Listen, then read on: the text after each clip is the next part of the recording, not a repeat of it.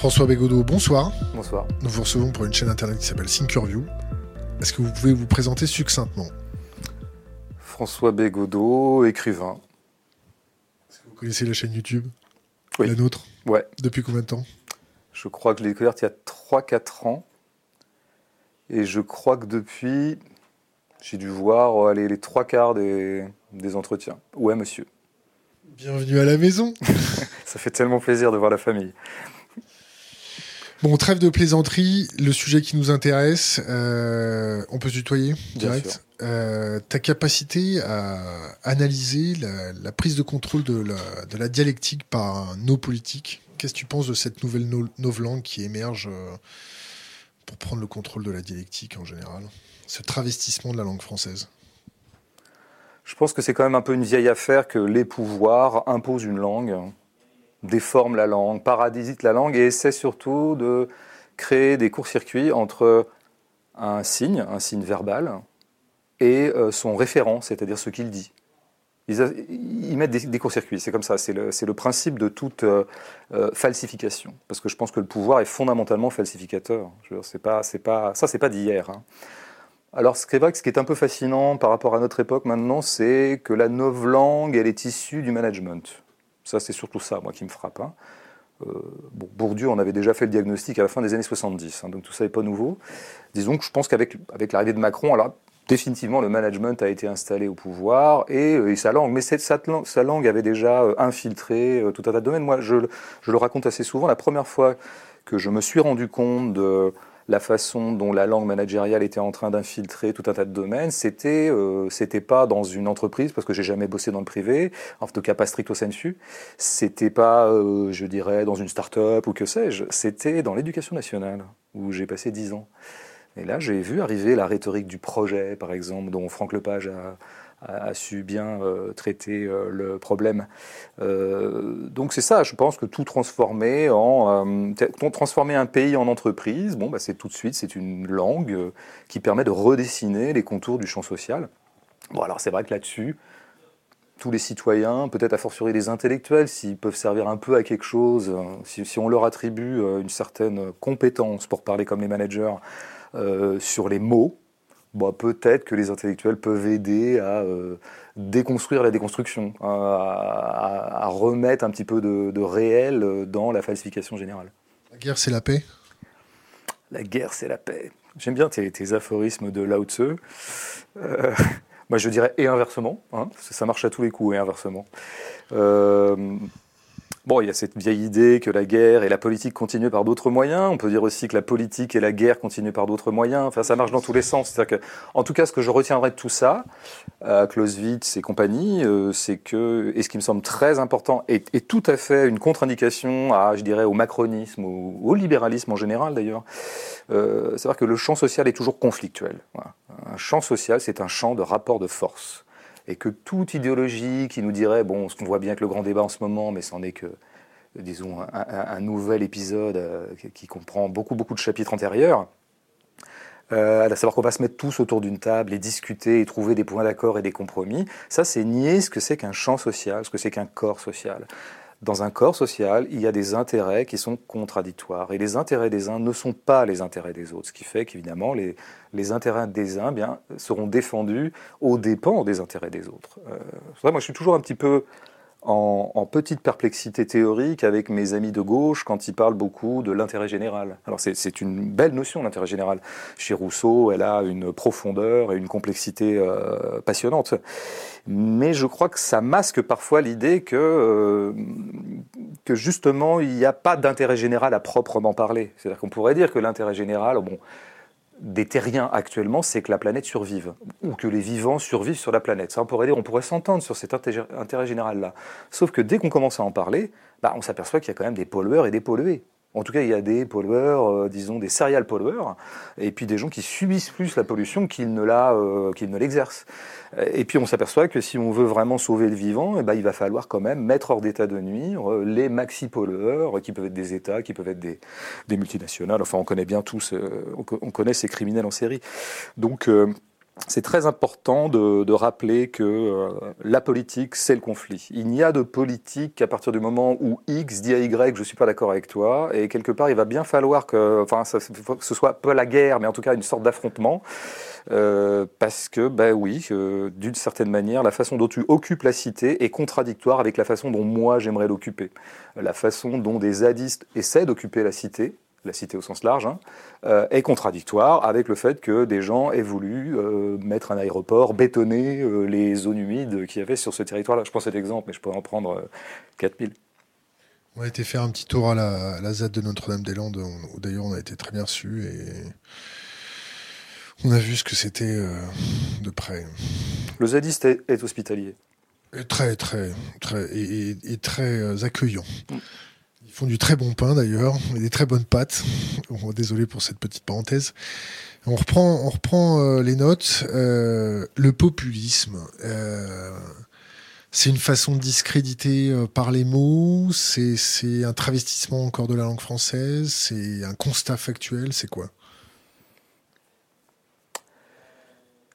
Il faut voir pourquoi ce mot, ce mot n'est pas nouveau ce mot pourrait avoir un sens un peu pertinent si on en regarde l'historicité. Bon, je, passe là-dessus. Quel est son usage depuis dix ans, de façon frénétique, dans le champ public, et notamment du côté des éditorialistes, du côté du pouvoir?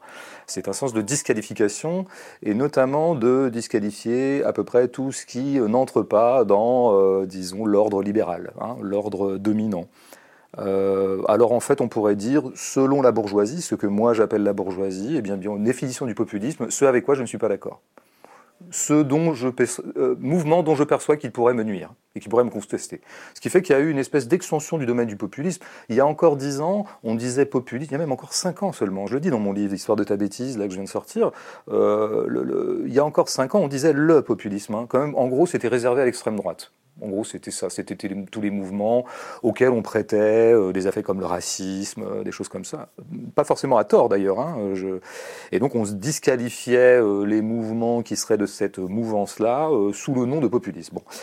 Et puis, nouveauté, depuis 3-4 ans, on s'est mis à dire, la bourgeoisie s'est mise à dire les populismes. Ah tiens, mais qu'est-ce que ça veut dire ça, les populismes? Alors moi, dans un premier temps, j'ai pensé que ça, ça, désignait le nombre de pays qui étaient plus ou moins gangrénés par cette lèpre, pour reprendre les termes de Macron parce qu'il y avait de la Hongrie, il y avait un peu de Tchéquie, l'Italie, ça commençait à bouger dans ce sens-là. Puis on avait nos petits populismes nationaux, c'est-à-dire en gros le Rassemblement national, ou, euh, bon, et voilà à peu près cette, euh, cette clique-là.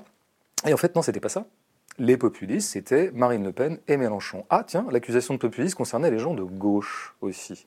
Donc ça ne valait plus du tout la première hypothèse, la première définition un petit peu clean que donnait la bourgeoisie de populisme, à savoir des mouvements qui jouent sur des affects obscurs comme le racisme, ne valait plus. Parce qu'on peut reprocher beaucoup de choses aux insoumis, on peut reprocher beaucoup de choses à Mélenchon, mais alors absolument irréprochable sur le racisme.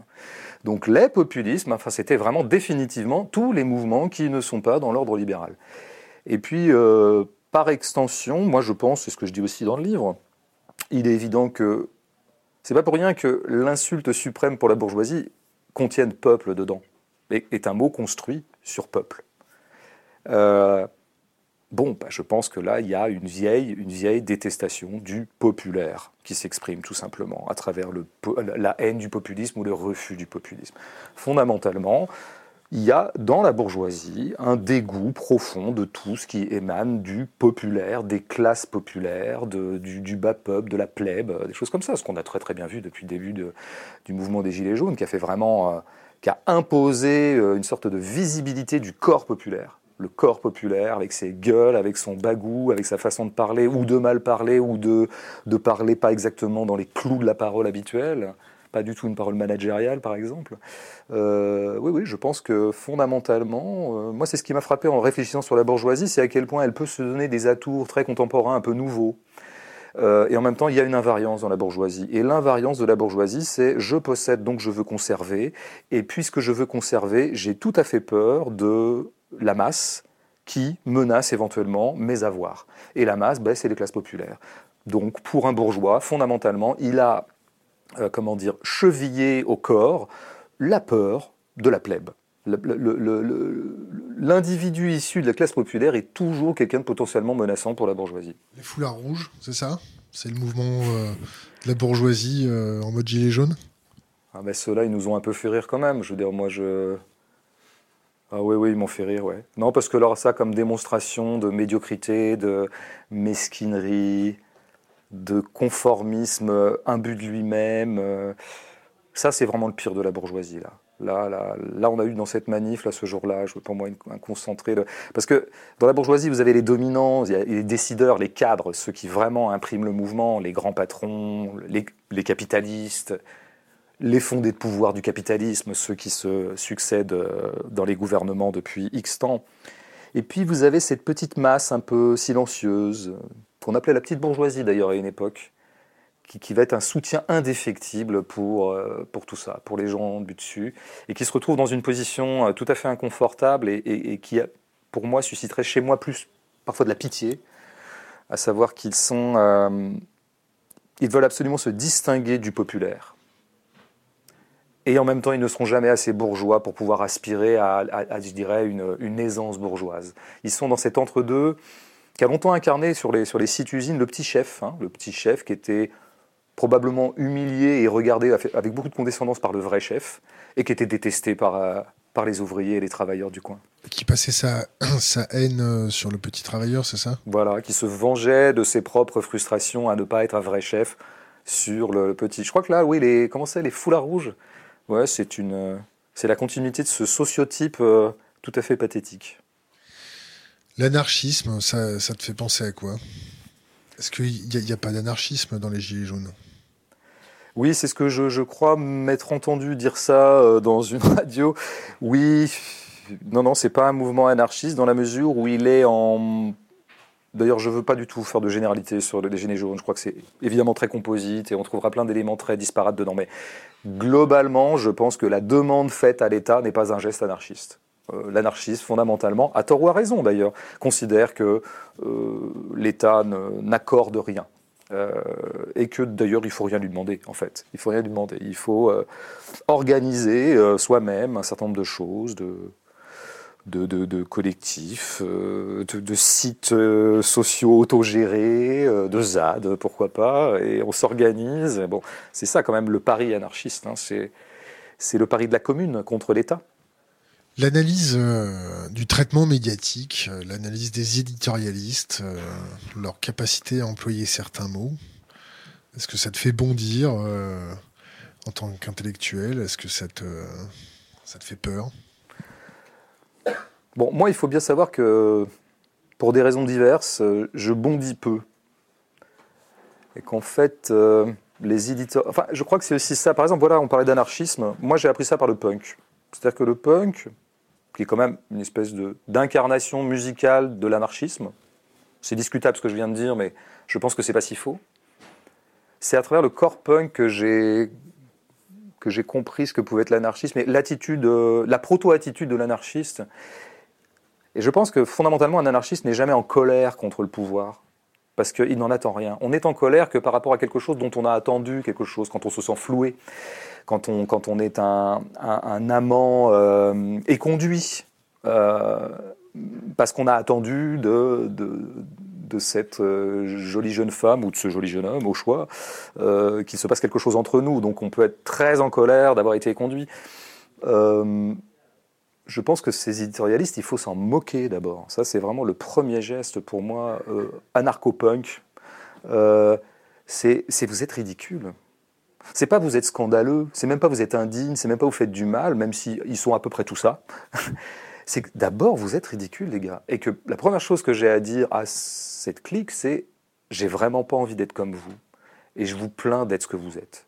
Parce que c'est c'est bien triste le métier que vous faites. Il est, d'abord triste. Alors après, on peut repolitiser un peu la chose et être un peu moins dans, une punk attitude et, être un peu plus dans, dans, des réflexes de citoyenneté, un peu plus sérieux. Oui, ces gens-là font du mal. Ces gens-là, objectivement, font du mal, puisqu'ils ont, ils ont euh, leur ronde serviette sur tous les plateaux de télé et qui répandent le poison de l'idéologie.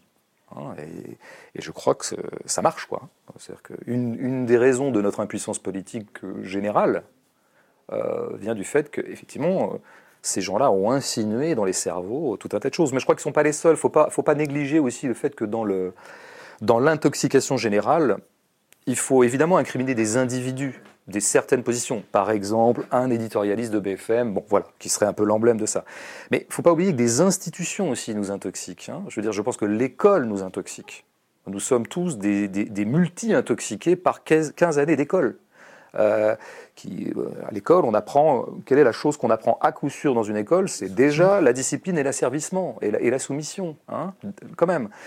Donc, d'une certaine manière, dans cette espèce de, de cartographie ou de carte des générales des institutions toxiques, Jean-Michel Apathy, euh, on lui prête beaucoup trop de pouvoir d'une certaine manière. Donc il faut quand même pas trop, se tromper d'ennemis ou se tromper de réflexion dans cette affaire. Pour moi, les éditorialistes, c'est un peu du folklore. Du folklore journalistique. Tiens, en parlant de folklore journalistique, je fais une petite parenthèse. Euh, est-ce que tu as entendu parler de la Ligue du LOL? Bah, comment ne pas en entendre parler, hein, parce que ça fait une semaine que c'est en boucle partout. Cela dit, ça parmi les trucs qui parfois sont comme ça, produisent une sorte d'hystérie virale, il y en a qui vraiment parfois suscitent chez moi un désintérêt total. Celui-là m'intéresse quand même. Ça m'intéresse à plus d'un titre parce que je dirais que. Alors là, dans le genre, euh, je pense que les brigades. C'est la brigade du LOL ou comment ça s'appelle déjà La Ligue du La Ligue. C'est intéressant qu'il soit appelé la Ligue. Hein. Bon, ceux qui ont un peu de notion d'histoire euh, comprendront. Ils n'ont pas de notion d'histoire, ils ont dû s'appeler comme ça par rapport à la Ligue des Gentlemen. Ouais, c'est possible. Et en même temps, peut-être qu'un inconscient a opéré en eux, une, un vieux souvenir de leur révision du bac, euh, où ils ont quand même vu euh, le défilé des ligues en 1934. bon, est-ce qu'il n'y a pas un inconscient fascisant qui se traîne chose En tout cas, ce qui me passionne dans cette affaire, bon, d'abord, ils sont quand même exactement le sociotype que j'ai essayé de décrire dans l'histoire de ta bêtise. Donc, merci les gars de, fournir de l'illustration euh, en chaîne à ce, à ce livre. non, ce qui est intéressant, c'est que les types œuvreront peut-être encore dans, dans un espace moral et idéologique qui est quand même celui de, de la petite morale humaniste sympatoche. En fait, on pourrait appeler ça des cools. Moi, je les appelle les cools. Le cool est gay-friendly, le cool est évidemment pour l'égalité homme-femme, le cool est super au taquet sur MeToo. Autant de causes que je partage, hein, je m'empresse de le dire. Euh, Bon, ces gens-là, voilà, c'est des gens un peu de quotidien, l'émission de Diane Barthès, quoi. Même si, euh, quoi qu'il y a des types, il y a des anciens de cette émission qui sont un peu dans l'affaire. C'est intéressant, Hugo Clément, Martin Veil, je crois. Euh, c'est rigolo, c'est très rigolo.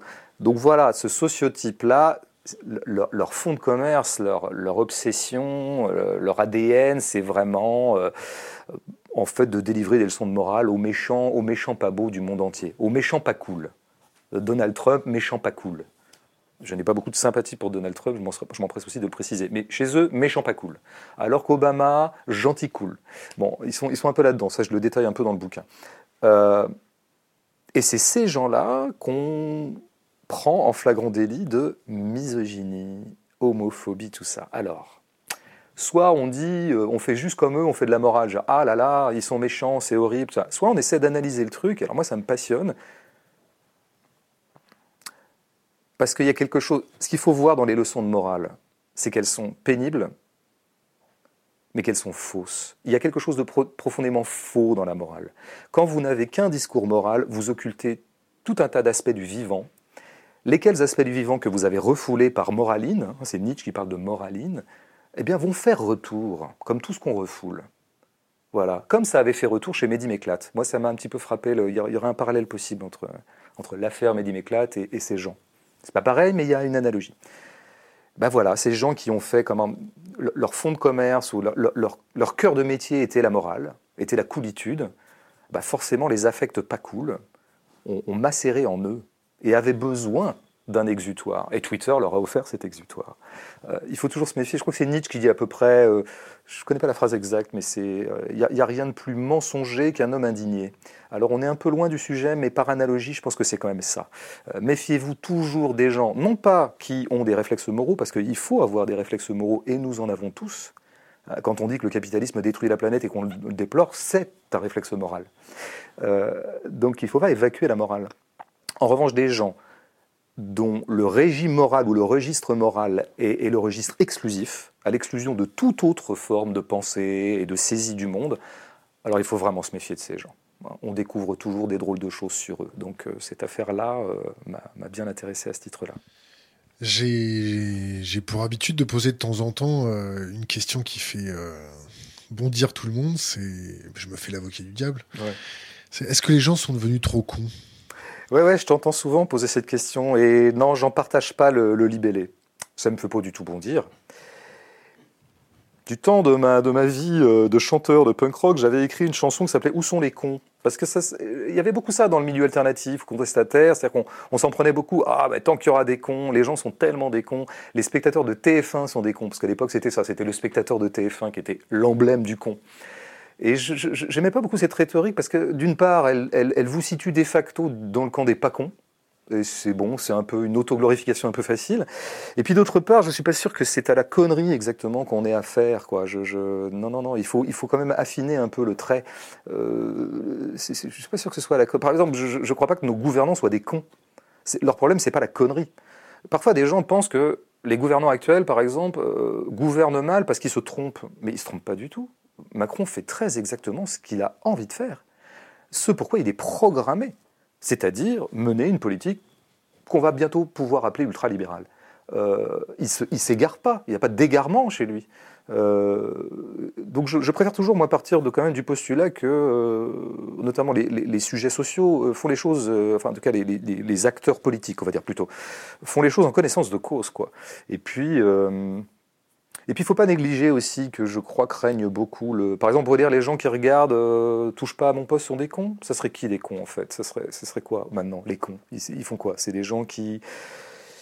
Ils sont où en fait? Je, repose la question que je posais en 96. Euh. toi, qui, toi qui parles de cons, ça serait qui?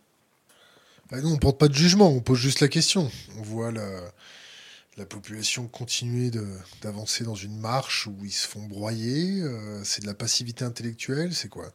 Moi, je préfère toujours essayer de prendre les, comment dire, les phénomènes sociaux comme des phénomènes organiques et physiques. Bon. Qu'est-ce qui a construit notre impuissance politique ou qu'est-ce qui a construit effectivement une, je vais pas dire une bêtise politique, mais disons une inéducation politique? je préfère le dire comme ça. C'est-à-dire que pourquoi n'y a-t-il pas eu éducation politique Ou émancipation politique, en tout cas, d'individu à individu? Bon, ils dit, bah parce que les gens sont des cons. Mais non, la, connerie, c'est un, c'est un effet, c'est pas une cause. Alors la cause, c'est quoi? Bah, Je pense quand même que c'est l'embrigadement général. Je crois. Est-ce qu'on laisse vraiment le temps à un jeune homme ou une jeune femme de 14 ans de s'éduquer ou de s'émanciper? Pour l'instant, je mets les deux verbes euh, en parallèle, alors que je, suis plutôt euh, enclin à les opposer d'habitude. Mais disons de, s'émanciper. Bah, non, on est, on est, en permanence pris dans des emplois du temps. Euh, c'est pas rien l'école qui nous, dépossède de, milliers d'heures. Hein. Alors il paraît qu'on y apprend des choses. Bah, il semblerait que non, puisque vous voyez le résultat. Hein. En tout cas, presque, je dirais, 100% des bacheliers euh, sortent avec euh, une éducation politique proche du zéro. Et quand des bacheliers, des gens de 18 ans, ont une éducation politique, une formation politique, c'est-à-dire un certain nombre de repères politiques, ou, ont contracté l'habitude de penser politiquement les choses, c'est parce qu'ils l'ont appris en dehors de l'école. Alors ça s'est fait comment? Bah, Par rencontre, par conditionnement familial aussi parfois. Moi, ça a été mon cas.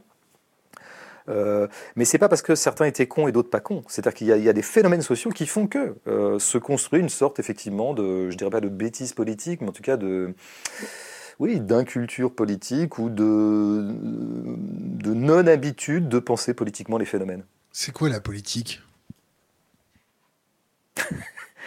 Alors en général, les gens à la télé ils disent ouais, c'est ouais, l'art de la cité parce que police, euh, comme disaient les Grecs. Bon, alors je vais essayer d'être un tout petit peu moins, euh, comment dire, routinier. Non. Euh, en tout cas, je, sais où sont les gestes fondamentaux de la politique. Les gestes fondamentaux de la politique, c'est j'habite une cité, j'ai un problème dans cette cité, quelque chose dysfonctionne, quelque chose ne va pas, ou en tout cas il y a un écart ou un hiatus entre mon désir et l'existant, et donc je fais valoir ce hiatus. Je le fais valoir auprès d'autres citoyens habitant la même cité, Peut-être qu'eux aussi auront un hiatus, mais qui ne sera pas exactement le même que le mien. Donc nous en discutons, nous délibérons. Et peut-être que de cette délibération ressortira une décision. Eh ben, c'est ça, l'acte politique. Euh, alors après, ça peut mener, euh, si j'obtiens pas gain de cause, peut-être que je peux me donner des moyens un peu plus brutaux, un peu plus violents. Ça, ça dépend des époques et ça dépend de l'adversité. Mais je crois que c'est fondamentalement ça. Euh, il y a du dissensus, comme dirait Rancière. Hein. nous ne sommes pas tous d'accord sur la façon d'habiter la cité, donc nous en discutons. Et si, ma foi, il apparaît que nos, intérêts ou nos désirs ou nos opinions sont incompatibles, eh bien, euh, ça jouera dans un peu plus de conflictualité. Si je te dis la violence est la force des faibles et commence où s'arrêtent les connaissances? Ouais, je, je, t'ai déjà entendu dire ça, vu que je suis ton, ton premier fan, et donc je, connais tout tes, je connais, enfin non, tout, tout, tout tes, toutes tes pensées. il y a un bingo sur Internet. Moi, il faudrait, lancer un quiz un jour à Think Your View, tu vois, et je suis candidat. Enfin, je... Fonction euh, exponentielle, raconte. Non. non, la violence est la force des faibles. Écoute, moi, je, je, je, je ne suis ni pour ni contre cette phrase, simplement, je, je me tiens à distance de ce genre d'énoncé à cause de leur généralité. Parce que est-ce que tu dirais que euh, la violence qu'ont exercée récemment les Gilets jaunes dans la rue est la force des faibles? Je suis pas sûr. Peut-être qu'on pourrait dire que d'avoir recours à une violence aussi, je dirais, euh, euh, aussi peu organisée, aussi mal articulée, est le symptôme du fait que décidément le rapport de force n'est pas en leur faveur.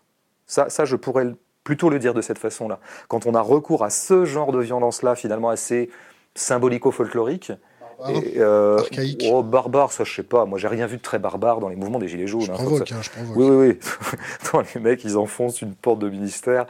Moi, moi je, suis, assez d'accord avec Juan Branco. Pour moi c'est quand même le geste politique de l'année. quoi. Donc euh, non, non, il n'y a rien de barbare dans tout ça. En revanche, on peut dire que c'est du point de vue du rapport de force général, où c'est quand même, on est en train d'engager un rapport de force avec un ordre existant qui a pour lui la police et l'armée il est évident que ces gestes de violence sont dérisoires, anecdotiques. Euh, en revanche, ils font, ils font symptôme du fait que précisément on a du mal à instituer un rapport de force un peu plus conséquent.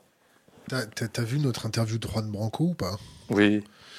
Bon, il avait quand même un prisme de lecture très acéré et très prémonitoire sur euh, les, Gilets jaunes.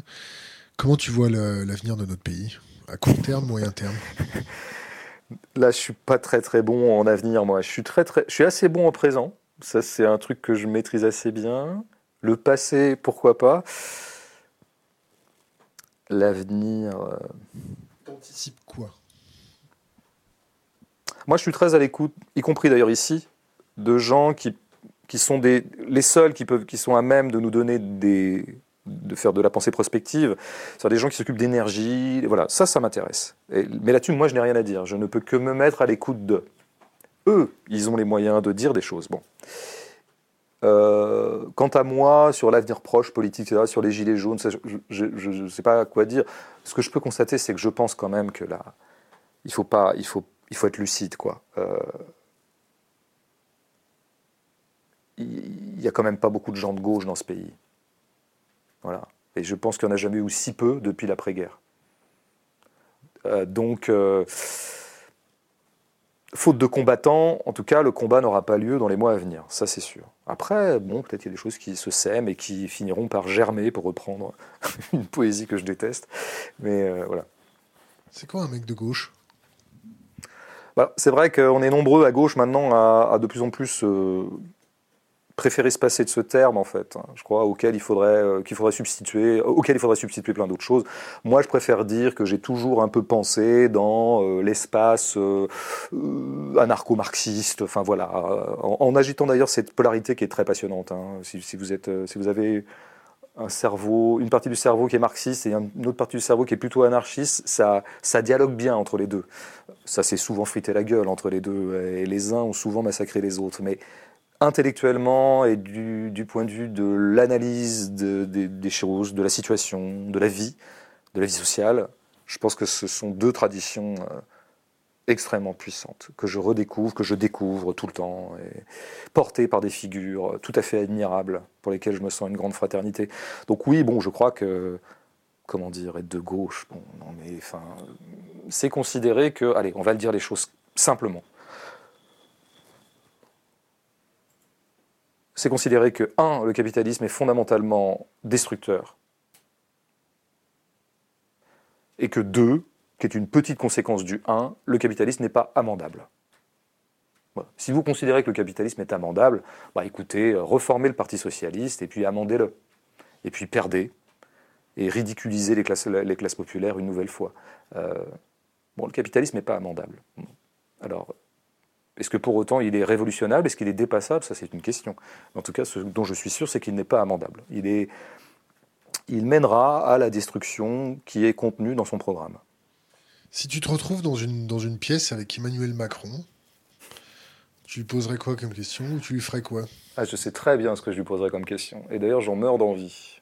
Et j'ai bien envie de le cuisiner là-dessus et de l'emmerder. Et ça va te décevoir parce que c'est mes, mes, petites marottes à moi de littéraire. Hein. Mais une, des choses qui m'a puissamment exaspéré dans le fait Macron, c'est qu'il ait, qu'il ait eu l'audace, l'outrecuidance et l'obscénité, en fait, pour tout dire, de se prétendre littéraire. Alors ça, non, ça... Qu'il soit prétendu de gauche était évidemment un immense mensonge. Euh, mais tout le monde était au courant. J'ai l'impression que beaucoup plus de gens ont cru quand même qu'il avait pour de vrai lu des livres. Ça, ça m'a un petit peu effarouché en tant que gardien du temple littéraire, alors que je suis convaincu que ce type n'a pas ouvert un livre de littérature hein, depuis 20 ans. Il n'en a pas eu le temps. je veux dire, on n'a pas le temps. Hein. Euh, et puis surtout que ce qui apparaissait très bien dans un livre sur lequel j'avais écrit dans Transfuge, qui était le livre de Philippe Besson, euh, qui, avait, donc, qui depuis est, est, devenu consul à Los Angeles. Euh, c'était un des types qui l'avait accompagné. C'est un écrivain, Philippe Besson, que je connais d'ailleurs en tant qu'écrivain qui a été proche de Macron et qui a donc fait ce livre qui est en gros une espèce d'agiographie de Macron, où il racontait la, campagne de Macron avec une espèce d'admiration comme ça pour le, panache du jeune homme qui conquérait comme ça euh, Paris, tel un héros balsacien évidemment. Et ce qui apparaissait d'ailleurs au grand désespoir de Philippe Besson, qui lui a des goûts littéraires plutôt portés sur une certaine modernité, c'est plutôt un fan de Duras ou des choses comme ça, il désespérait de constater qu'en fait Macron avait une culture extrêmement archaïque et ringarde en littérature, et qu'en fait elle s'était constituée sa, sa culture, euh, bah, je veux dire comme nous tous, comme disons la culture littéraire de base de tout le monde, à savoir le bac de français, quoi, quand on étudie un texte de Stendhal. Et voilà, il s'était arrêté au 19e, en gros, quoi. Euh, donc oui, si, si, je, si j'avais la chance, le, bonheur d'avoir Macron sous la main, je lui disais Manu, euh, je dirais Manu, tu as lu quoi là ces, ces 15 dernières années? Pour de vrai, hein, pas pour de faux. Et puis s'il me répond à un titre, eh ben, je lui dirais vas-y, fais-moi le résumé et parle-moi. Quand, Emmanuel Macron euh, parle d'irénisme, ça te fait penser à quoi? Il a parlé d'irénisme à propos de quoi? Oh, J'ai un trou de mémoire là. Ouais. de toute façon, iréniste, euh, irénisme, irénique, c'est quelque chose que, qu'essuient beaucoup les loulous de mon genre qui prétendent que peut-être un jour on pourrait dépasser la propriété privée. Euh, donc bon, moi je l'ai entendu, euh, peut-être pas au collège-lycée, parce que là le, mot n'était pas à la mode à l'époque, mais c'est quelque chose qu'on, entend, qu'on... c'est un reproche qui essuie beaucoup les gens qui ne se contentent pas de l'existant. Donc euh, oui, oui, je pense que lui, en tant qu'Alena et ailleurs, euh, je pense que ça devait être le mot favori de ses compagnons pour désigner tout ce qui était à gauche d'eux, en fait. Quoi. Dès, dès que vous... Alors que c'est fondamentalement ce qu'il faut bien affirmer aussi, c'est que les utopistes, c'est eux. Hein. Moi, je pense que les, les, utopistes, euh, les plus grands utopistes du moment, et qui se trouvaient aussi par ailleurs les plus nuisibles des utopistes, sont les libéraux. C'est quand même des gens qui considèrent que vraiment, en continuant à, à marchandiser à peu près l'ensemble de la planète, on va, euh, va s'en sortir. C'est eux les utopistes. Hein. C'est, eux qui croient que par une espèce de magie d'autorégulation du marché, euh, la, prédation générale va mener à une espèce de va s'équilibrer, va, mener à euh, une espèce d'assainissement de la situation de tous. Bon, c'est eux les utopistes. Moi, je pense que il faut nous qu'on revendique absolument, et ça, Ruffin est très bon pour ça notre truc à nous, à la gauche radicale, pour parler que, en ces termes-là, c'est le réel. C'est là qu'on est fort. Où Marx est très fort, c'est sur le réel. C'est pas la puissance utopique de ce que Marx a activé, parce que des utopies, il y en a, eu plein. Hein, Mais je pense que euh, notre valeur ajoutée intellectuelle et analytique, c'est la la puissance de captation du réel que représente cette tradition de pensée. je vais te poser une question euh, qui va essayer de te déconcentrer un peu. Euh, la géopolitique, tu de quoi? Bah, À peu près rien. Donc c'est pour ça que je regarde cette chaîne. Euh, après, ça me passionne, hein, évidemment, parce que là, penser les choses en termes géopolitiques me paraît toujours les penser dans des bons termes, plutôt que de se raconter des histoires à la con. Donc de savoir que le, je ne suis pas sûr, hélas, qu'on ait contracté ce genre de réflexe à l'école ou ailleurs. Mais de prendre euh, la question syrienne où le bordel syrien euh, par euh, le bout du gaz et du pétrole me paraît toujours une façon beaucoup plus pertinente que de le prendre par les oppositions culturelles, religieuses ou autres qui ne sont jamais que une espèce d'habillage des phénomènes géopolitiques ou géoéconomiques. voilà. Donc je ne suis pas extrêmement documenté, mais dès que je peux, je me documente là-dessus, puisque pour moi, c'est le bon bout. Si tu te retrouves dans une pièce avec Sarkozy, toi, tu veux absolument me mettre dans une pièce avec des blaireaux, en fait. C'est ça ton, c'est ça ton fantasme? Non, Sarkozy, ça... moi, du temps où mes amis étaient en boucle sur Sarkozy, moi, j'ai jamais été obsédé par lui, en fait. Euh, je, je... pas quelqu'un qui m'énervait plus que les autres. Je vais même te dire un truc, il m'est arrivé parfois non pas de le défendre, mais de le dédouaner un minimum, parce que je trouvais qu'il y avait du popu chez lui, un peu. Mais du vrai popu, hein, pas du faux popu pour faire... Ouais, c'est-à-dire qu'au moment de Casse-toi pauvre con, par exemple, moi j'ai eu des milliers d'heures de débats euh, devant des bières euh, pour dire que, mais moi ça me va si un président il dit ça?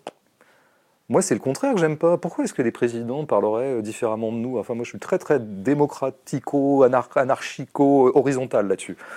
Mec, moi en plus je comprends très bien sur le moment.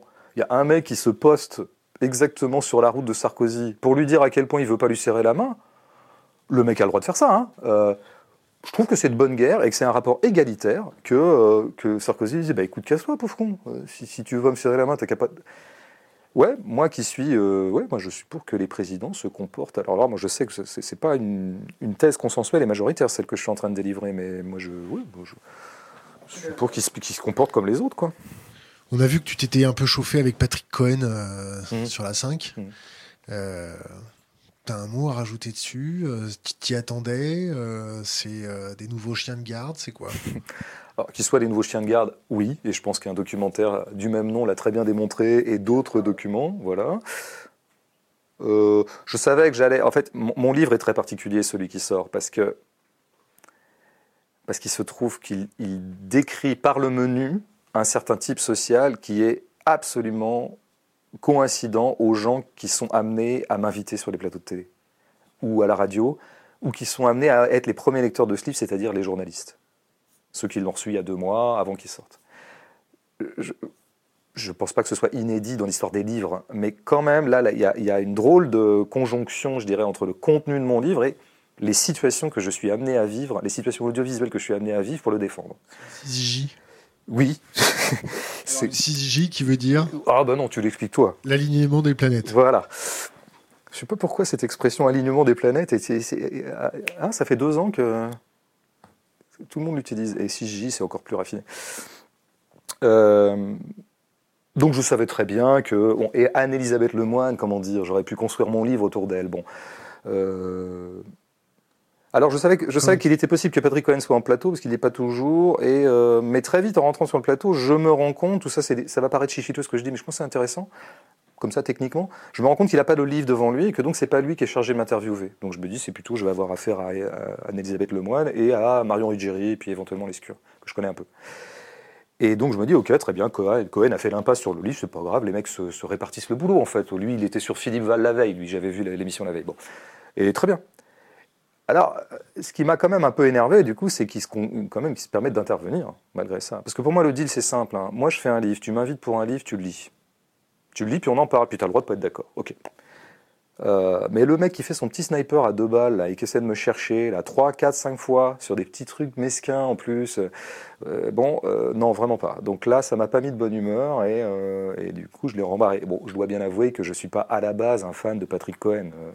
Je, pense que c'est quelqu'un qui a produit aussi énormément de propagande quand il était à la matinale de France Inter.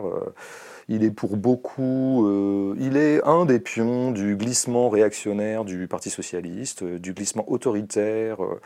Bon, en gros, c'est un, valsien euh, fanatique. tu parles de. Quand on voit Valls s'allier avec l'extrême droite en Espagne, c'est beau bah Surtout, c'est pas surprenant. Il continue son programme.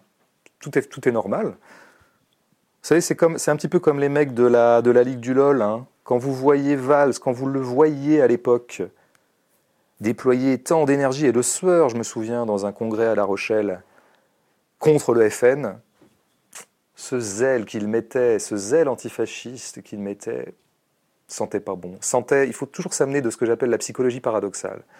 Quand vous voyez un tel déchaînement d'énergie de quelqu'un pour vraiment faire barrage au fascisme qui vient, c'est bien qu'il y a des petites particules fascistes qui sont en train de s'agiter dans, le petit bonhomme censément antifasciste qui est en train de s'agiter là.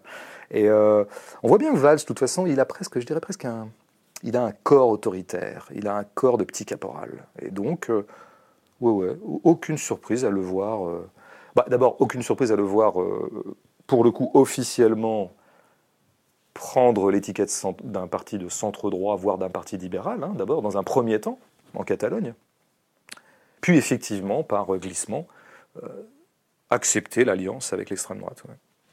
On va prendre deux, trois petites questions Internet euh, et revenir à notre interview. Alors juste, euh, j'ai fait une bourde. les nouveaux chiens de garde. C'est pas Pierre Carl, absolument. C'est Gilles Balbastre et Yannick Kergoat. Voilà, absolument. Donc autant pour moi, merci la communauté. Donc question d'Internet, que penses-tu des Black Blocs?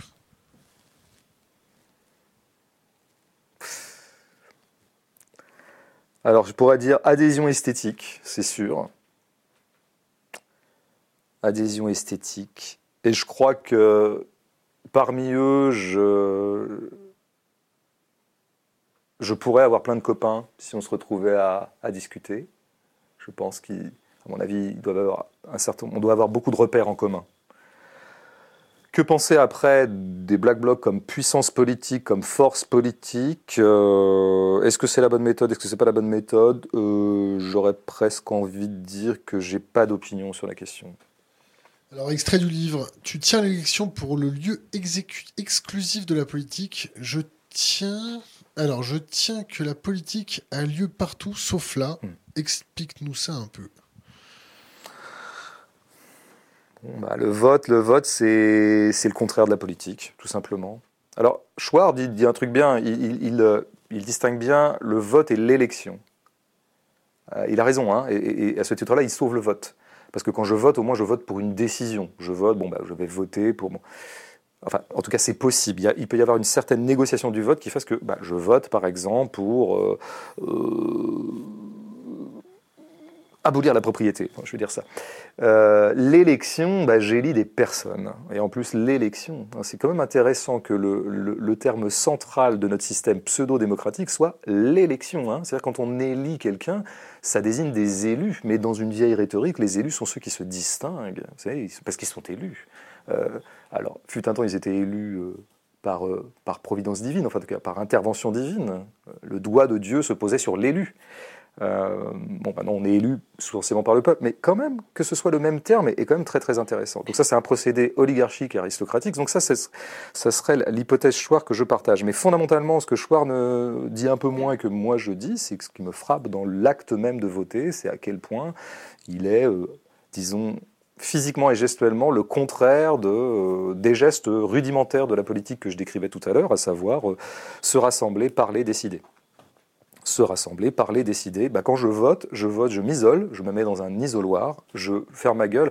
D'ailleurs, ce qu'on ne dit pas aussi, et nos, amis républicains antifascistes là ne, le disent pas, mais il faut bien voir aussi qu'un acte aussi peu engageant pour le corps, aussi peu impliquant pour le corps, et aussi peu impliquant tout court, hein, c'est-à-dire que je vote en loose dé, bon, eh ben, favorise tout à fait le fait que je dépose des crottes dans, l'enveloppe, hein, que je peux déposer des, des crottes racistes.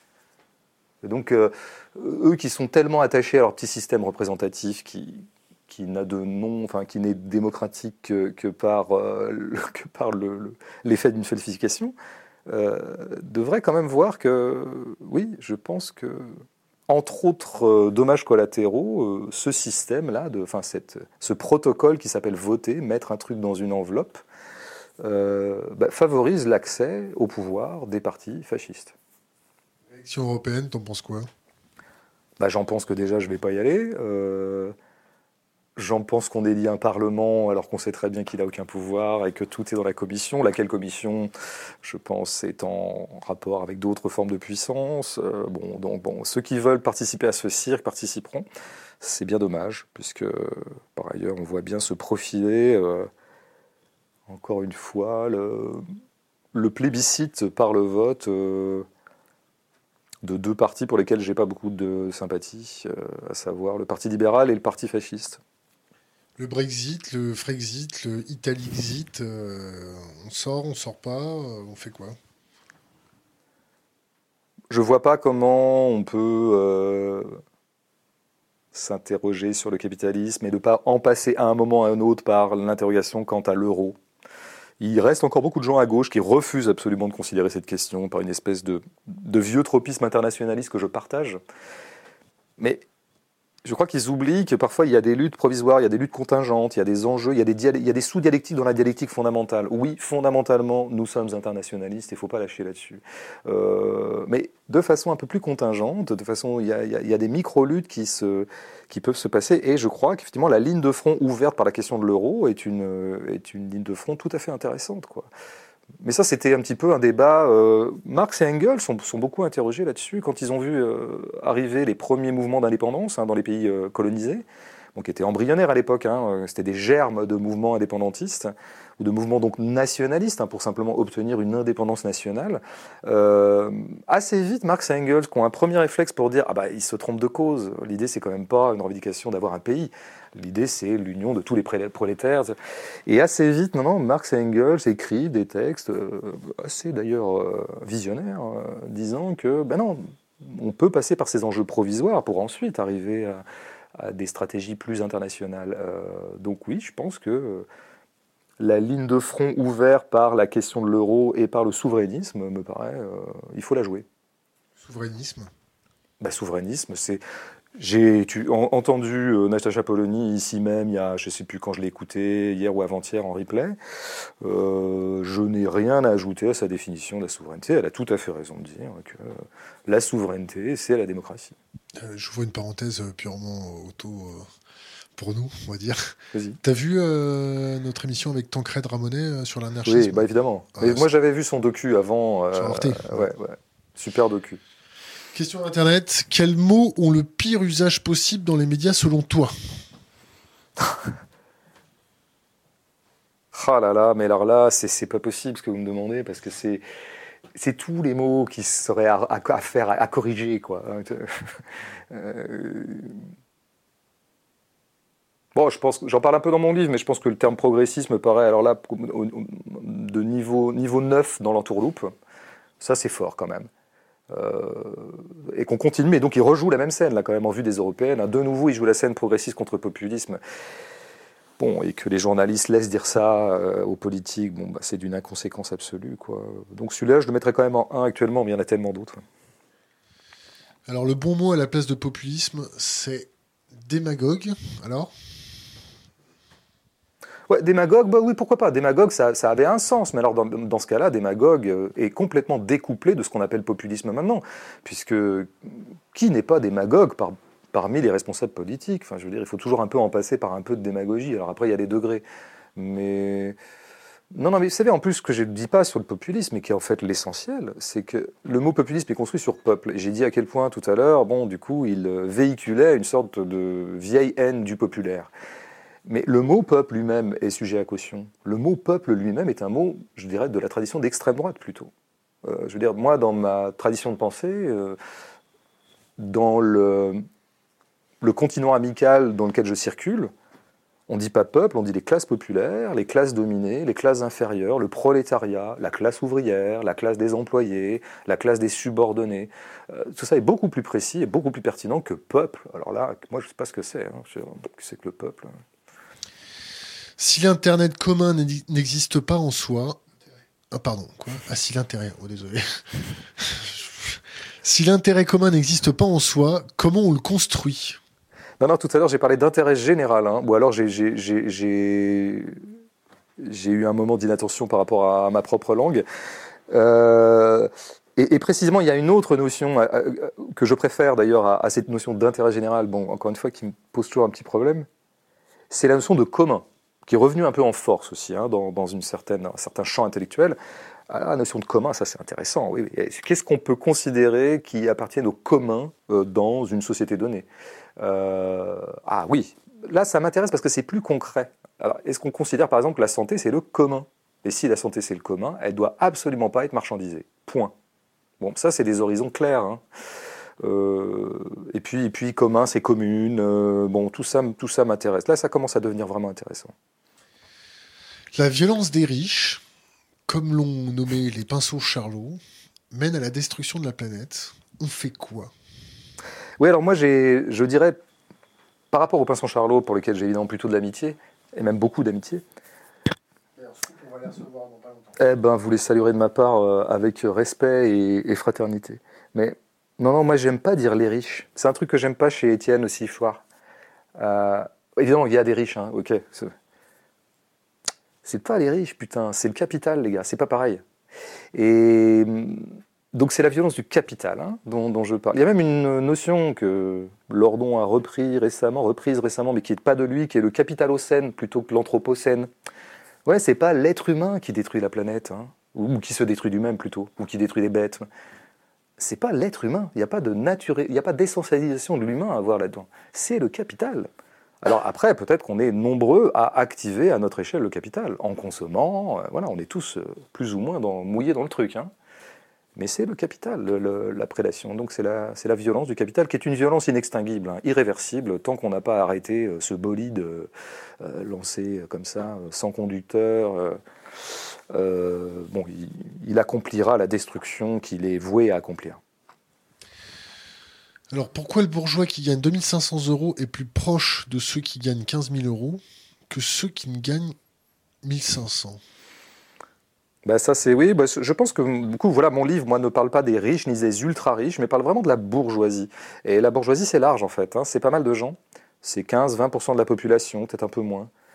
Et parmi lesquels effectivement il y a des gens qui pourraient presque stricto sensu du point de vue de leur compte en banque ou de leur patrimoine euh, euh, être plutôt du côté des classes inférieures. Mais pour tout un tas de raisons, parce qu'ils se vivent comme ascensionnels, parce qu'ils considèrent que le mode de vie bourgeois est, euh, est un modèle, est un but à atteindre, vont plutôt pactiser objectivement avec la bourgeoisie.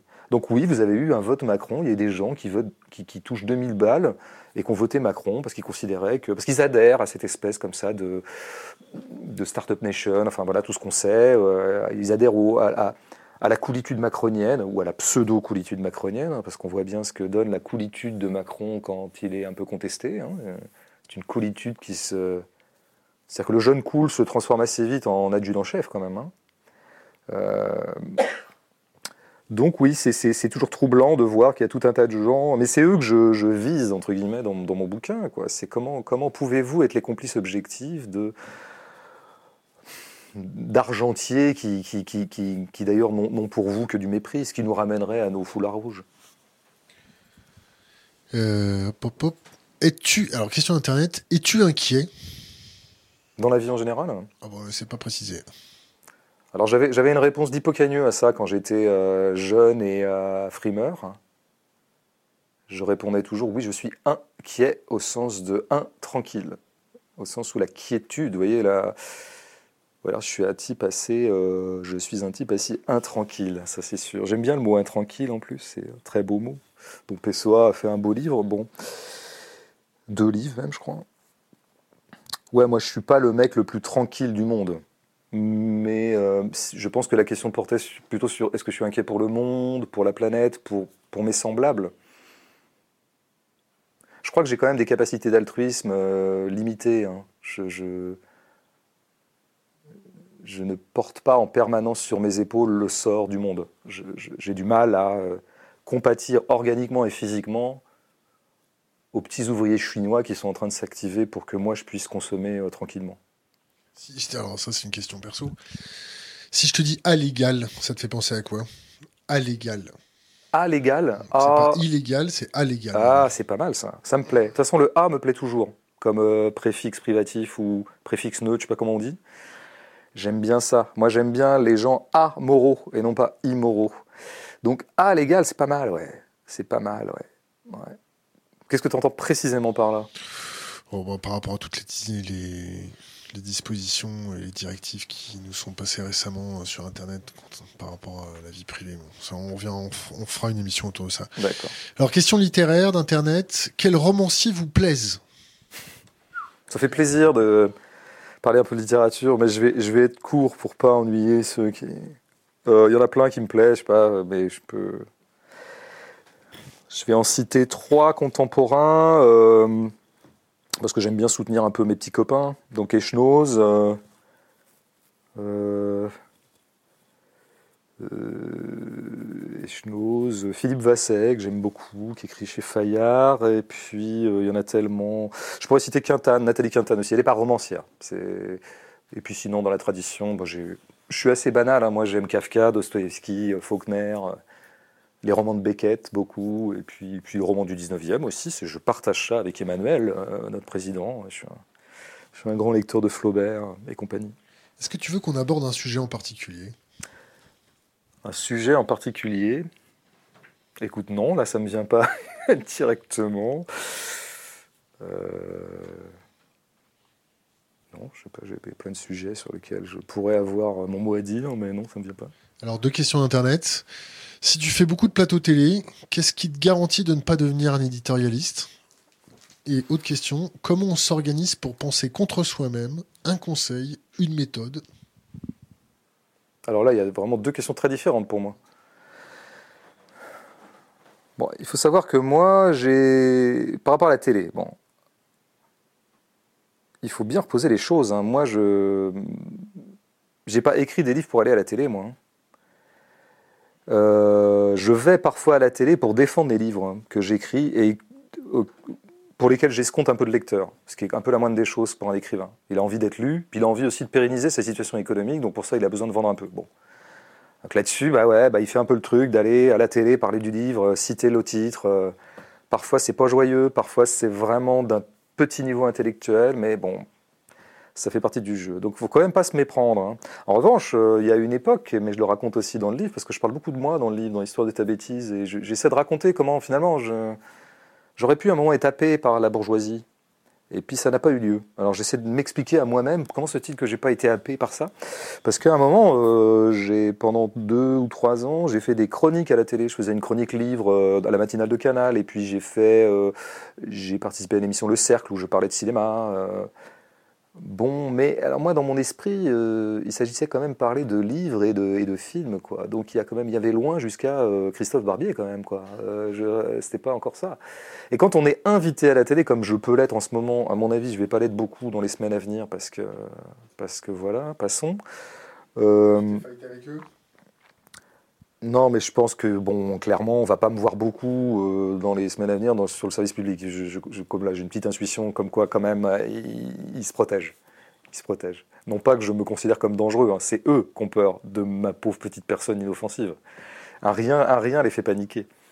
Mais euh, bon, donc quand j'y vais, moi j'y vais en tant qu'invité et je suis absolument pas maître des horloges, je ne maîtrise rien dans le dispositif les journalistes me posent des les questions qu'ils veulent et en général, c'est pas des questions que je trouve extrêmement pertinentes. En tout cas, elles ont, elles ont rarement à voir avec euh, le travail pour lequel je suis là.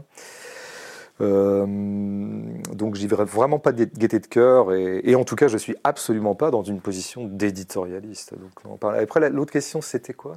Comment on s'organise pour penser contre soi-même Un conseil, une méthode? Alors là-dessus il faut être rigoureux. Penser contre soi est un, comment dire, un cap qui me paraît absolument nécessaire et réjouissant. Et en même temps, je pense que c'est impossible. Je pense qu'au bout du compte, on ne pense jamais véritablement contre soi. Par contre, on peut toujours faire penser une partie de soi contre une autre partie de soi. Et pour ça, il faut s'armer de lucidité. Je, je, dirais plutôt, soyons lucides sur nous-mêmes. Alors, il y a un truc pour lequel on peut être parfaitement lucide sur soi, parce qu'inversement, les gens vous opposeront toujours l'idée que, mais non, on n'est jamais le plus lucide sur soi-même, hein, parce qu'on est toujours, on n'est jamais le mieux placé pour s'évaluer soi-même. Je veux bien commencer à considérer cette question, mais il y a un truc pour lequel on est toujours le mieux placé par rapport à soi-même, c'est sur notre vie factuelle.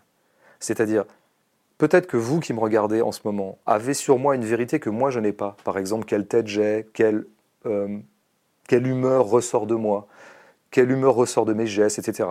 Ça, c'est sûr, ça, je n'en suis vous êtes beaucoup plus compétent que moi pour en juger que moi-même. En revanche, il y a un truc que moi je sais et que aucun de nos millions de, d'auditeurs euh, ou de spectateurs ne savent, ou d'auditrices peut-être, c'est l'emploi du temps exact de ma journée. Il n'y a que moi qui sais. Et donc, où je peux être souverain par rapport à l'analyse de moi, c'est sur les faits. Je connais les faits de ma vie. Et alors là, J'essaie de le faire un peu dans le livre, mais je l'avais fait aussi dans un autre livre qui s'appelle Deux singes ou ma vie politique, qui est une sorte d'auto-analyse de ma, de ma généalogie politique, on peut dire. ah bah ouais, je crois qu'on a quand même du matériel pour se juger soi-même, se regarder. Moi, il faut se regarder faire.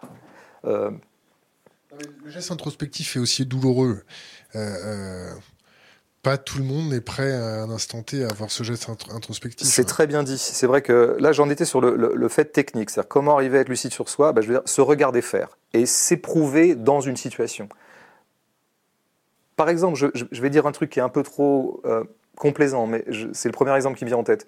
Je me suis vu en présence de la bourgeoisie ne pas me sentir chez moi. Ça disait des choses sur moi. En fait, je me suis jamais découvert autant anarchiste qu'en fréquentant un peu la bourgeoisie culturelle.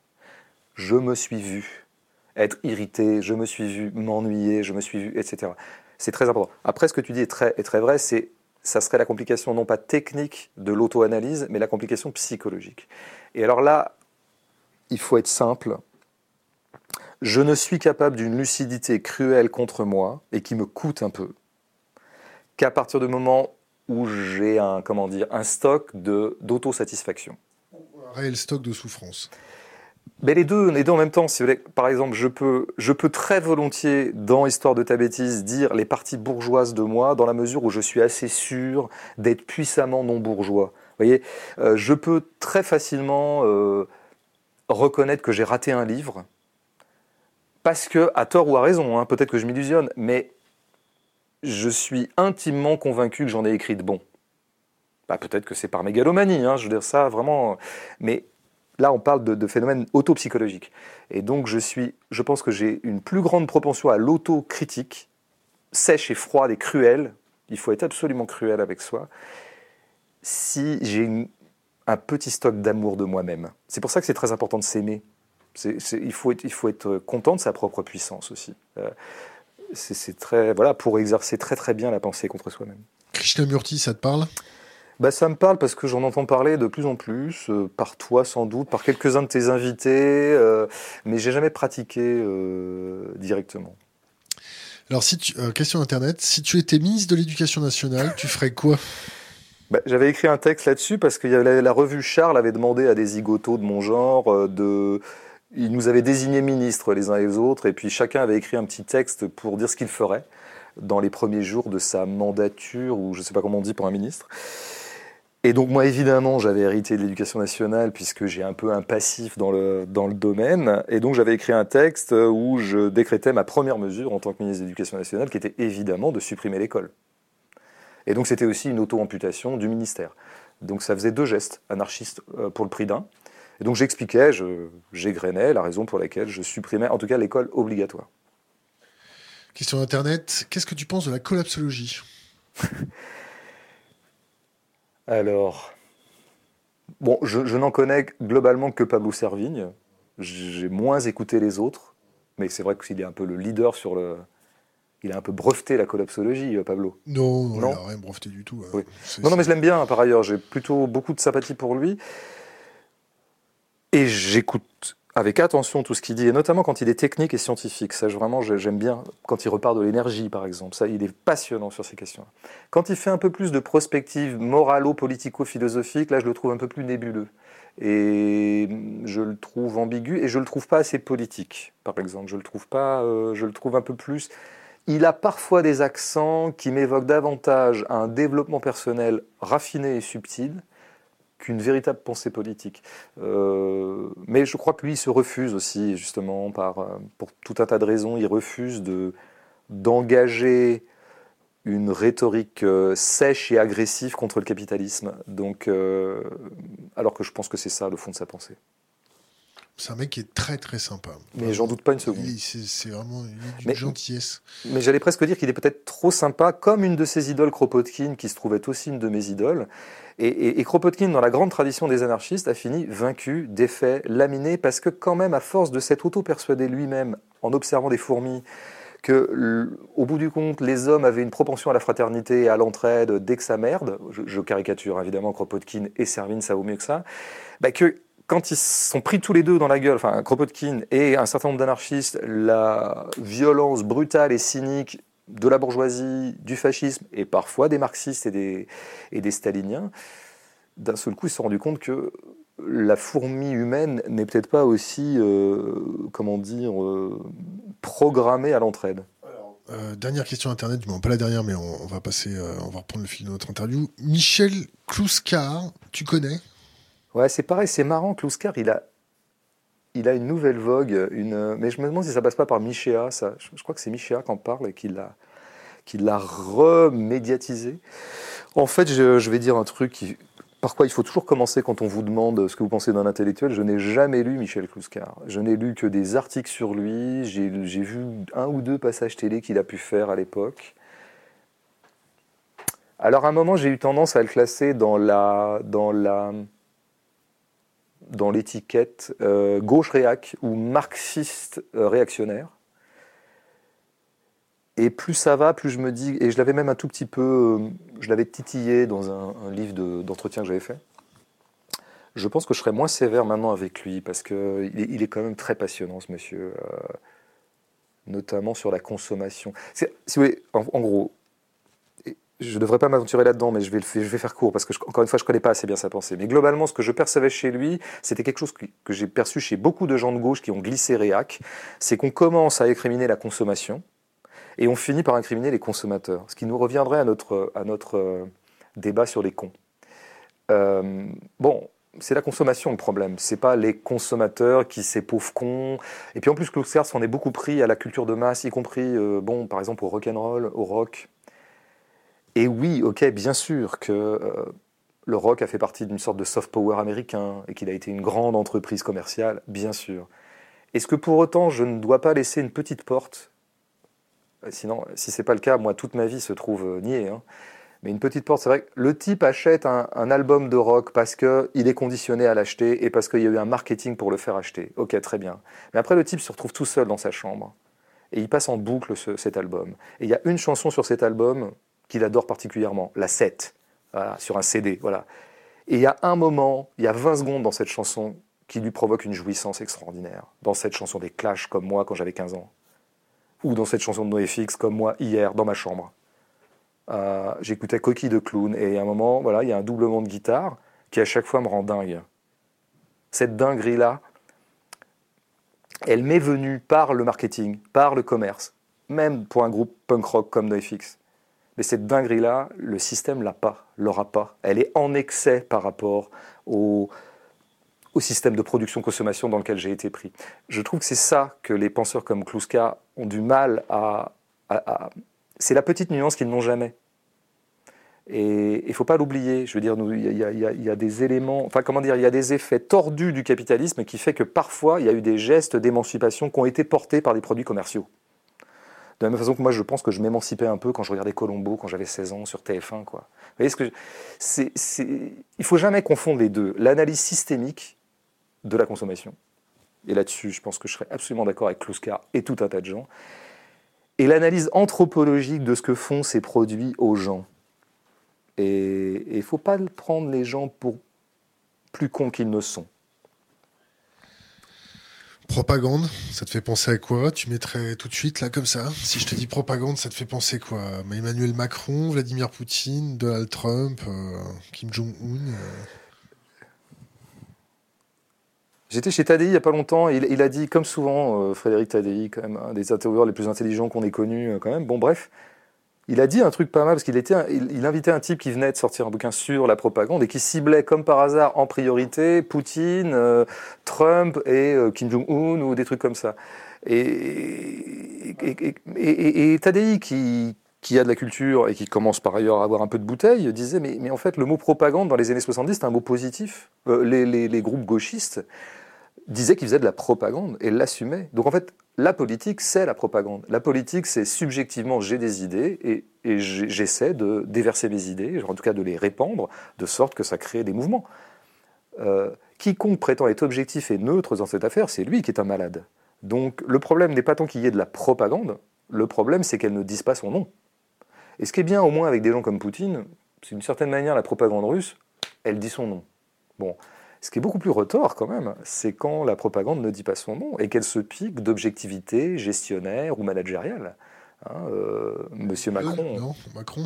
Bah, par exemple, évidemment. Enfin, sur tous ces gens qui disent a bah, c'est la fameuse phrase de Tony Blair que j'avais mis dans une pièce de théâtre. euh, Il n'y a pas de droite, il n'y a, pas de gauche, il n'y a que les politiques qui marchent, euh, blabla, blabla, blabla. On va s'asseoir autour d'une table, il va y avoir, et tous ensemble, on va étudier la solution objective et scientifique du problème, et euh, tout le reste n'est que subjectivité, fake news et propagande.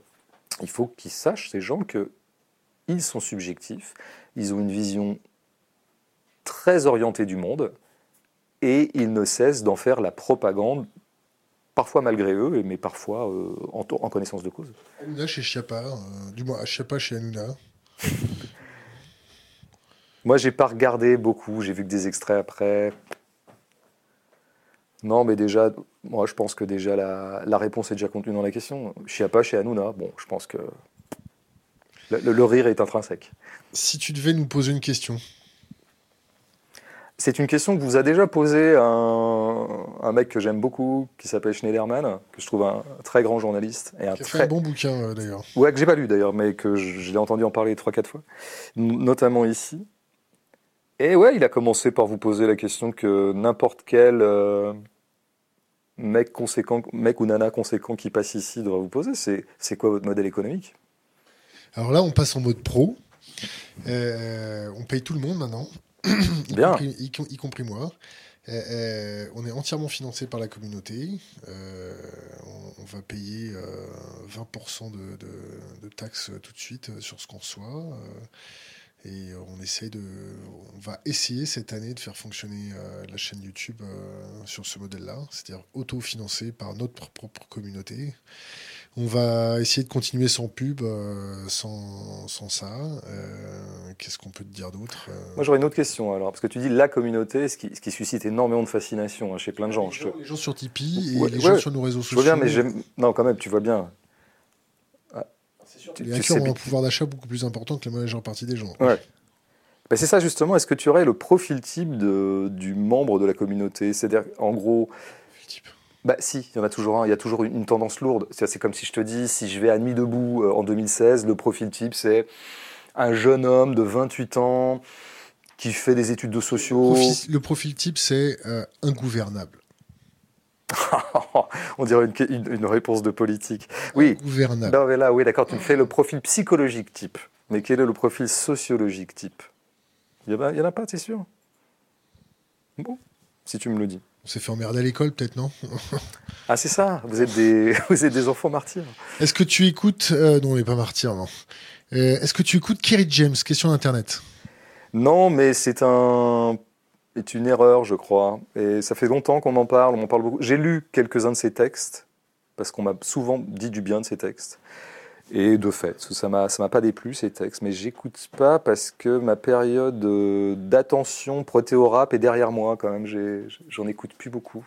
Ça remonte à combien de temps euh, ton dernier joint? Ah là là, c'est vieux parce que je non non parce que j'ai arrêté putain hyper tôt.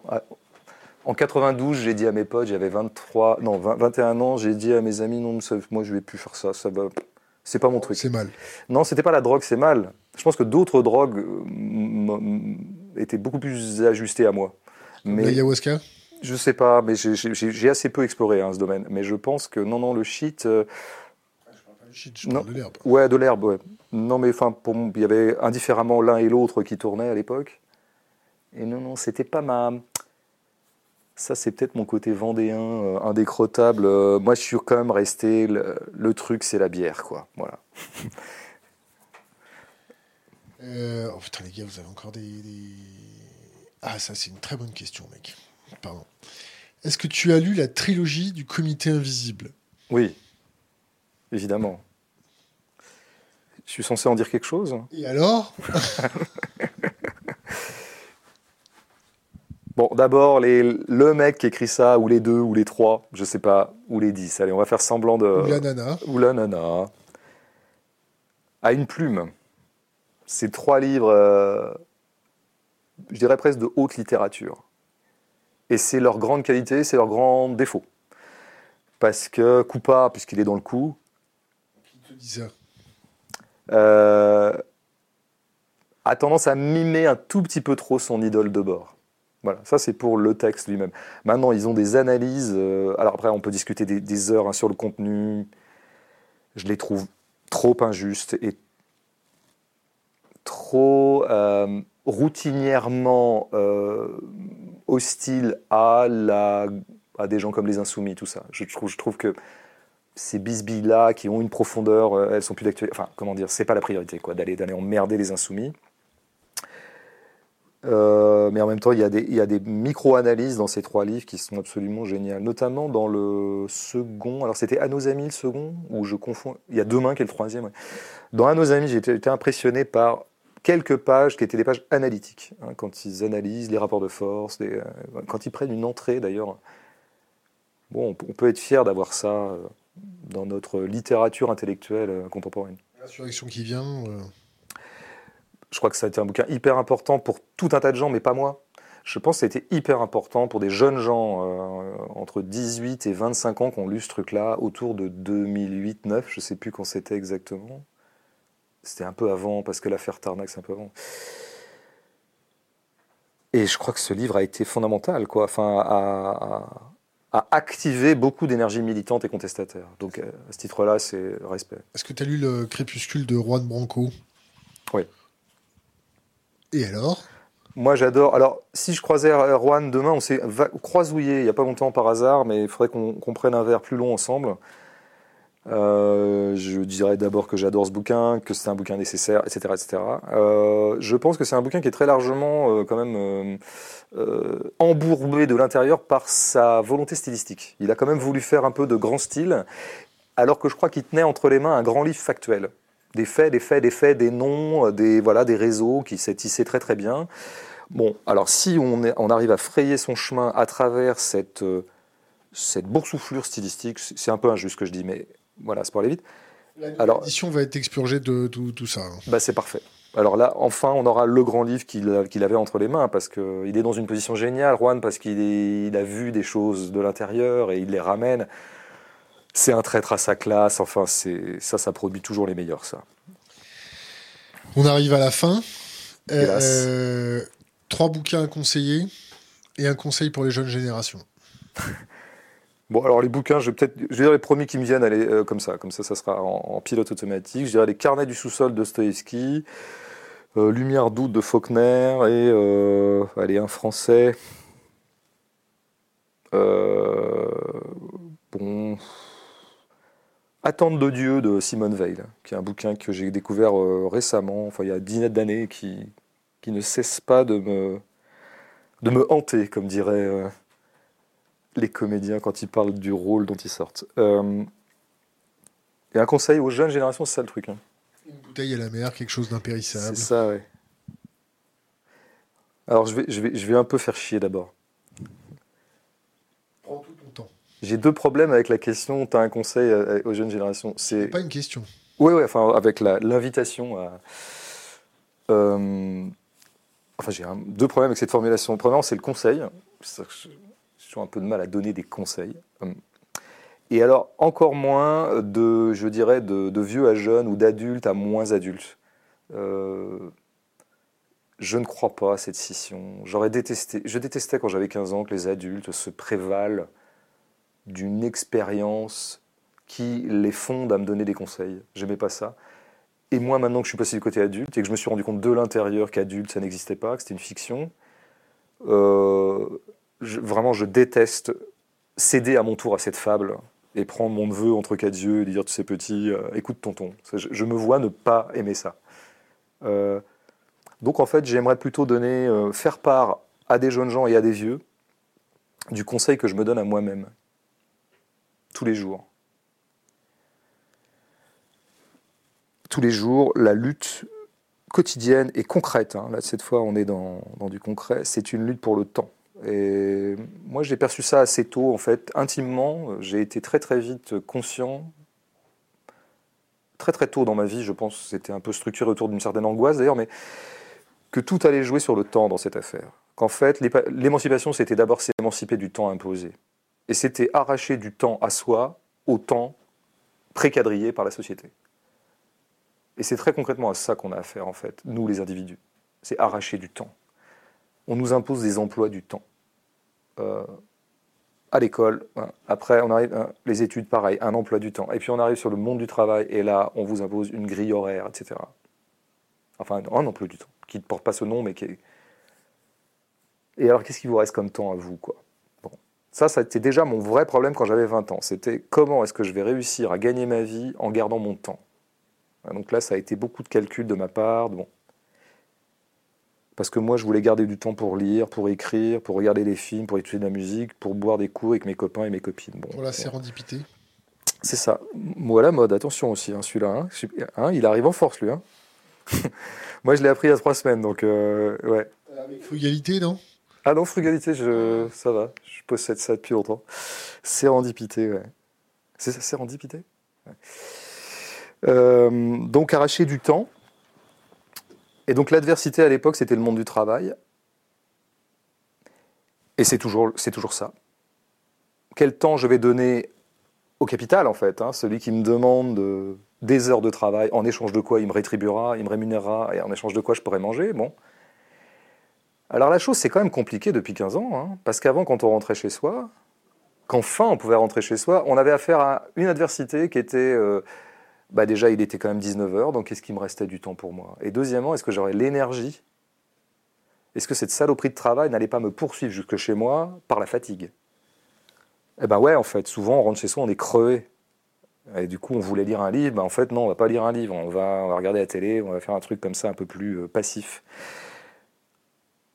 Alors ça, ça a été la grande difficulté. Mais c'est ajouté à ça une autre difficulté redoutable, c'est que le capital et autres forces obscures m'ont poursuivi jusque chez moi par l'intermédiaire d'objets technologiques. Alors ça, c'est nouveau quand même. J'arrive chez moi, je viens de quitter mon patron, mon N plus 1, ou mon je sais pas quoi.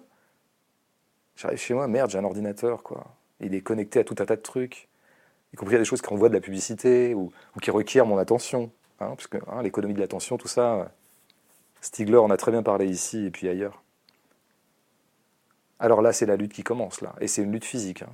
C'est une lutte physique. Comment je peux accorder l'attention que je veux à ce que je veux et non pas me laisser capter mon attention par tout un tas de choses qui m'a- qui m'aimantent. Ça, c'est très concret ce que je dis. Hein. C'est pas des vues de l'esprit, c'est pas. euh, Et moi, c'est une lutte concrète que j'ai. Alors moi, je viens du XXe siècle, hein, donc j'ai des armes pour ça. Je suis habitué euh, à ce que j'appelle le métabolisme de la lecture, de l'attention longue portée à des objets comme un film qui fait une heure trois quarts, ou à un livre de euh, Kafka qui demande 12 heures de lecture. Je suis habitué, mais même moi, je me vois parfois intoxiqué, et même moi, je me vois parfois aimanté par euh, ces trucs-là. Donc je me dis que ça doit être d'autant plus redoutable pour les mecs qui viennent pas du XXe siècle comme moi, quoi. En tout cas, qui viennent pas du même siècle. Or, c'est bien ça le truc, quoi. Et que, alors là, je le conseille aux jeunes, à moi-même, aux vieux, à tous, hein, tous ceux qui euh, rentrent chez eux et qui, fut un temps, auraient sans doute consacré, se seraient concentrés longuement sur un texte, par exemple un texte, qui, au lieu de quoi, vont volatiliser leur attention dans une espèce de multi-attention, celle qui est euh, ordonnée par euh, les outils qu'on sait. Alors ça, c'est quand même, ça, c'est la guerre domestique concrète à laquelle nous avons tous affaire. Et moi, je sais que les premières perdants de cette affaire, ça va être mes copains littéraires. hein. C'est nous autres les, qui produisons des textes longs. Alors nous, nous, on va être les premiers à passer à la trappe, ça je le sais. hein. Tu te trompes peut-être, non? Regarde, nous, on fait des interviews longues et on cartonne. Ça, je- j'en suis convaincu. Mais attention, hein, euh, euh, ça, je, je l'ai toujours, j'ai toujours abondé dans ce sens quand je voyais les, les, les journaux ou les pure players ou les gens qui font des, des journaux en ligne ou des, des vidéos en ligne, je, je les voyais euh, écourter leurs trucs, faire des produits de 3 minutes. Je me disais, con, quoi. Ce serait le moment ou jamais de faire 2 heures. Euh, et je suis très content donc que vous, vous n'ayez pas cédé à ça. Mais d'abord, tu t'aperçois que c'est quand même rare. T'as remarqué On est seul. voilà. Euh, moi, je crois qu'il y a beaucoup de gens, des, des, des, des, des- des énergumènes comme moi, qui sont capables de regarder une conférence de Lordon d'une heure trois quarts en vidéo, tu vois, mais parce que je viens de l'autre siècle, hein, voilà, encore une fois. Euh, sur le reste. Et puis après, l'attention portée à un texte, c'est quand même autre chose, quoi. Donc, moi, pour moi, une journée est gagnée si j'ai réussi à me concentrer durablement sur quelque chose dans ma journée. Me concentrer durablement sur le même objet pendant une, deux, trois, quatre heures dans ma journée. Est-ce qu'on a tous une, deux, trois, quatre heures dans nos journées où on s'est concentré sur le même objet, c'est-à-dire un bouquin, un film, euh, je ne sais pas, tel sujet qu'on explore euh, c'est ça quand même la guerre domestique qu'il faut qu'on mène tous là. Le, combat aussi pour l'introspection. Se concentrer durablement sur quelque chose, ça peut être sur soi-même. Ça peut être, c'est ce que dit Bernanos que j'ai relu récemment et qui récemment il a fait un livre contre les robots, la France contre les robots. Bernanos en 42 ou 3 ou 4, je sais plus. Enfin, très très visionnaire Bernanos, alors qu'a priori c'est quand même le mec catholique, royaliste. Enfin, c'est pas le mec qui était qu'on aurait, euh, désigné comme favori pour anticiper sur l'avenir. Livre extraordinaire où il dit la vie moderne ou la, comment il dit ça? Je ne sais pas si c'est la modernité. Hmm. Peut-être la modernité est une conspiration contre la vie intérieure. C'est du Bernanos, ça va loin, c'est un peu hyperbolique. Il y va, il va fort, il a du souffle, Georges. Et peut-être qu'il exagère, mais il y a quelque chose qui se dit là-dedans quand même. Hein. François Bégodeau, merci. Merci.